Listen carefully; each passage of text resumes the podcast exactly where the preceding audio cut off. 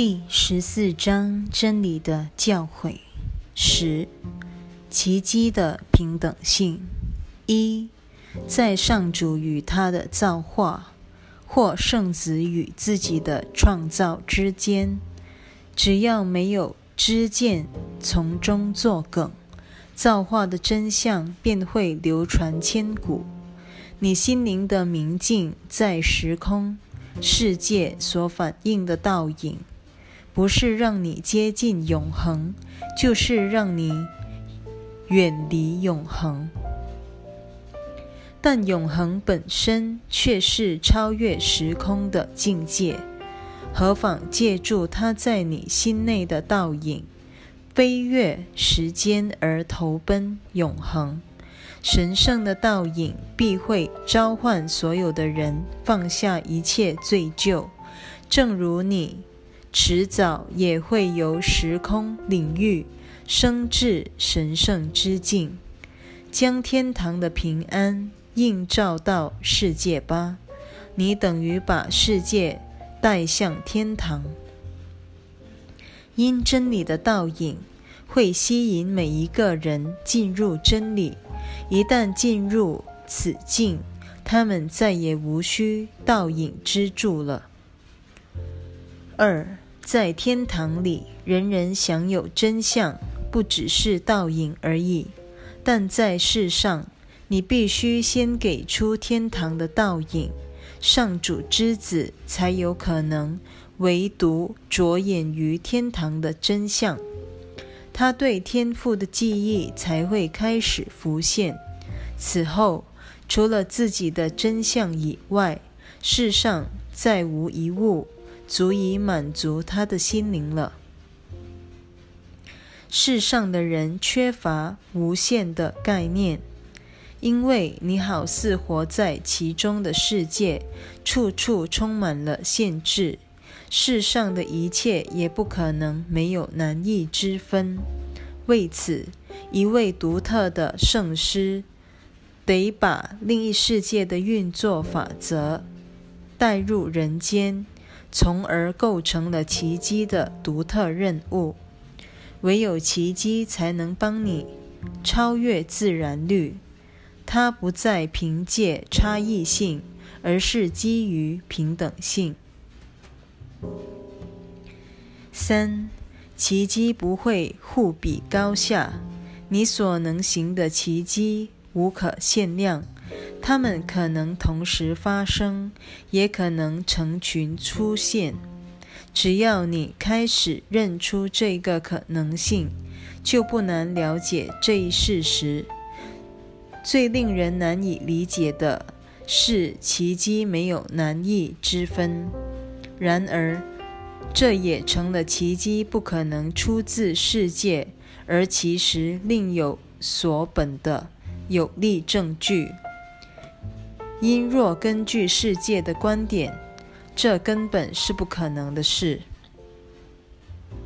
四，你大概不难察觉自己脑子里的念头并没有彼此牵制或竞争的现象，即使相互矛盾，仍能同时蜂拥而出。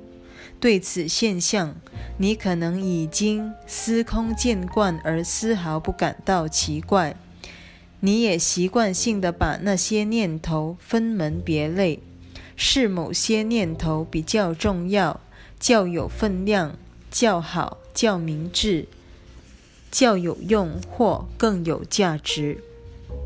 凡是认为自己是一个个体生命的人，他们的想法都逃不出这种模式。有些念头能够反映天堂，有些则是出于那自以为很有思想的小我。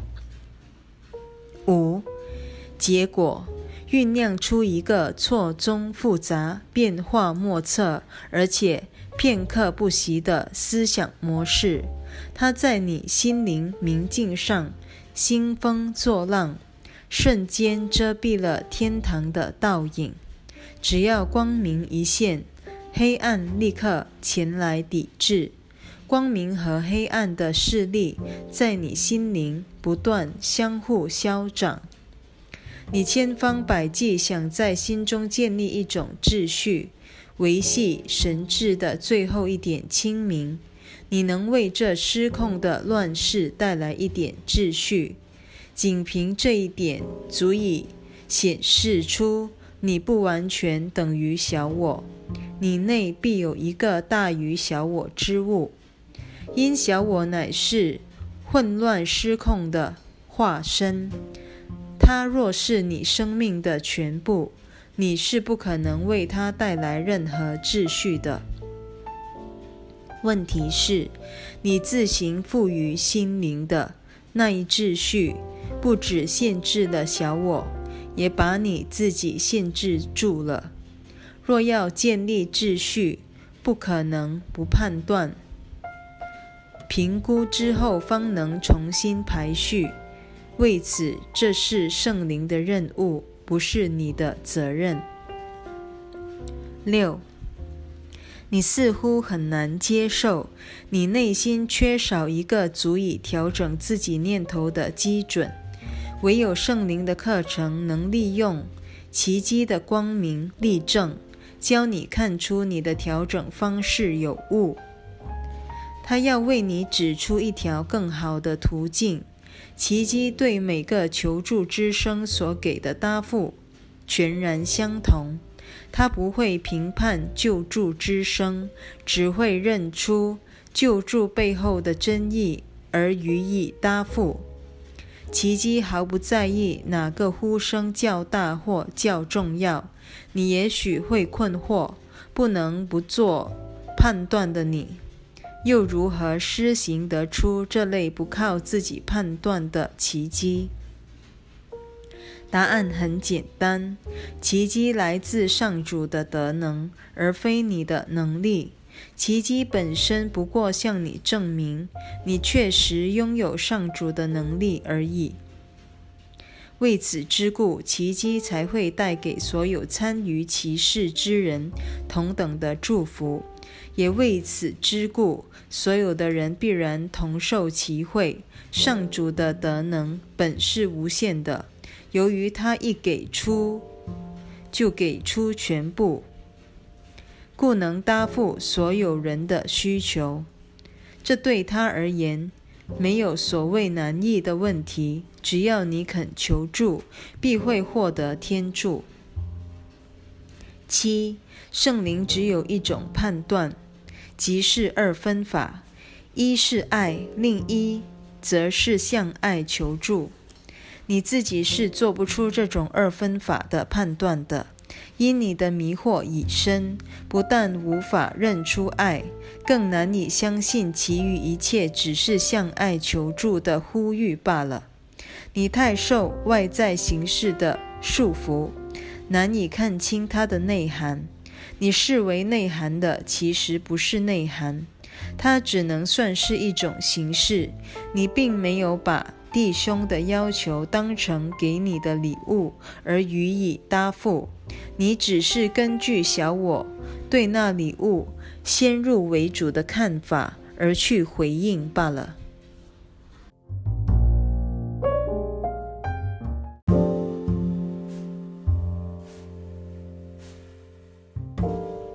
第十四章：真理的教诲。十、奇迹的平等性。八。小我是不可能了解内涵层次的，也从不把它放在眼里。对小我而言，只要形式上可以接受，便可接受它的内涵；否则，小我就会朝那形式发动攻击。如果你自认为对小我的运作模式略有所知，我敢跟你保证，你对他一无所知，因凭你自己是不可能了解他的。研究小我和研究心灵是两回事。事实上，小我喜欢研究自己，也鼓励学生分析它，如此更显示了它的重要性。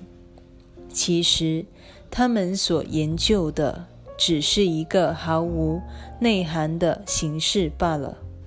不论这位老师如何以响亮动人的解说，谨慎地掩饰自身的荒诞，也难以自圆其说。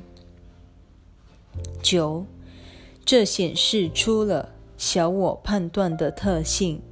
你若个别去看那些判断，好像言之成理；然而，你若把它们串联在一起，所形成的思想体系，立刻显出其中的矛盾和混乱。形式本身并不足以带来意义。凡是缺乏内涵之物，是架构不出一贯的思想体系的。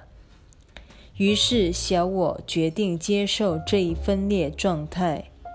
没有人能独自为小我痛下针砭的，唯当两三个以上的人决心共同寻求真相时，小我才难以遮掩自身的缺乏内涵。合一本身成了小我这一种分裂状态最有力的反证。十，你是不可能独自。在暗中一起上主的，因一起上主，不仅证实你不是孤单的生命，而且显示你有一起此真相的意愿。不要为你自己盘算，因为你的想法没有一个对你有益。若想忆起自己的天赋，你得让圣灵帮你调整心念，而且只用他给你的答复去回应别人。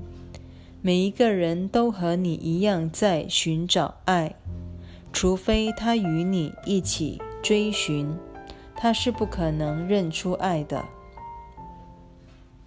只要你们携手前进，灿烂的光明必会与你同行。令你所见的一切顿时充满了意义。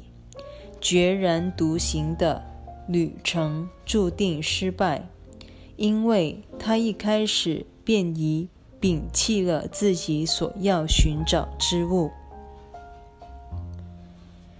十一，上主只会在你心内与圣灵交流，圣灵也必须透过你才能转译。他所交流的内容，让你得以了解他的讯息。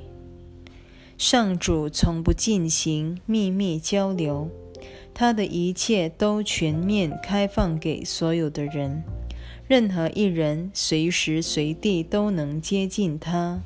没有一样东西能够秘密存在。凡你有意隐瞒圣灵的。其实什么也不是，你加在弟兄身上的诠释也毫无意义。让圣灵为你显示弟兄的真相吧，他会教你认出弟兄的爱，以及他向爱所发的求助之声。任何念头，不论是出自他的或你的心灵。都不外乎上述这两类。十二，奇迹表示你已认出了这一真相。爱一现身，你的弟兄必会给你爱，因为这是爱的本质。当爱的求助之声一起，你必须给他爱。因为那是你的本质。我先前说过，这课程要教你忆起自己的真相，恢复你原有的身份。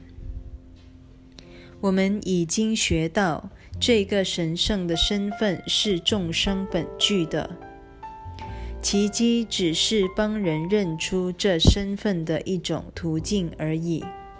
当无人得识这一身份之际，你唯有先现出自己的神圣身份，才能认出他的临在。